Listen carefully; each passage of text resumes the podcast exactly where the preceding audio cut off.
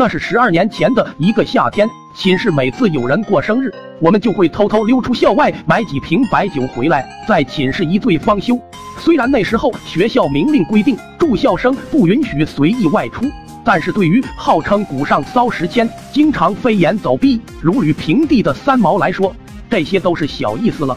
然而让所有人都想不到的是，那次我过生日的时候，意外发生了。那天晚上下了自习之后，三毛很神秘的跟我说，我发现了一个更好翻出校外的地方。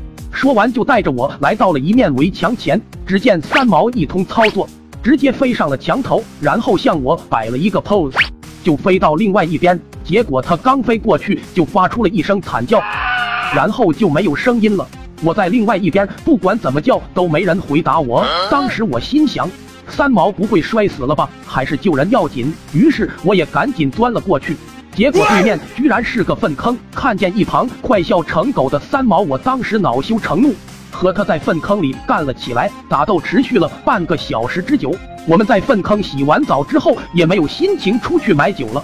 就气匆匆的来到了校门口，准备回寝室。此时保安站出来拦住了我们，问道：“你俩是干嘛的？哪个班的学生？”三毛没好气的说：“你看我们这行头，你说是干嘛的？”保安上下打量了一下，看到我们满身的大粪，说道：“你们是通厕所的对吧？”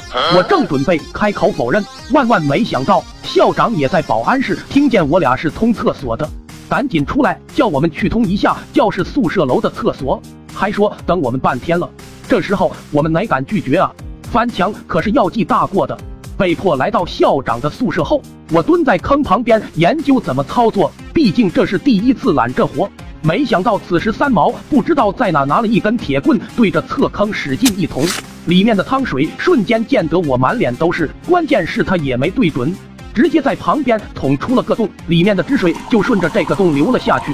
厕所居然就这样通了！正当我连忙竖起大拇指的时候，我突然感受到洞下面有一双眼睛盯着我们。没错，楼下是班主任的寝室。我当时差点吓傻了，心里想着，趁班主任还没上来，我得赶紧清理现场，然后溜之大吉。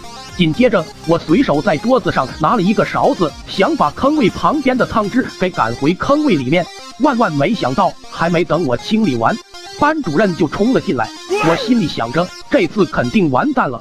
没想到此时三毛格外的镇定，拿着手机背对着班主任，用他那一口流利的家乡话，假装打着电话说道：“对的，对的，厕所给你通好了，下次有需要再找我。”还没等三毛说完，班主任跑到三毛身边抢过手机，恶狠狠地摔在地上，骂骂咧咧的说道：“就你这小伎俩！”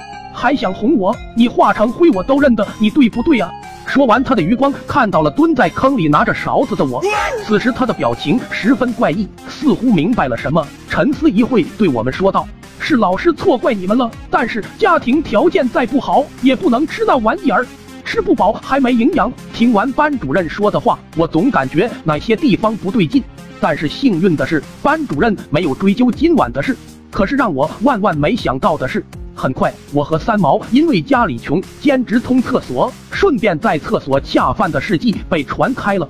后来只要有厕所堵了，就会有人跟我俩说：“兄弟，我这厕所堵得很严重啊，要不要来下顿饱饭啊？”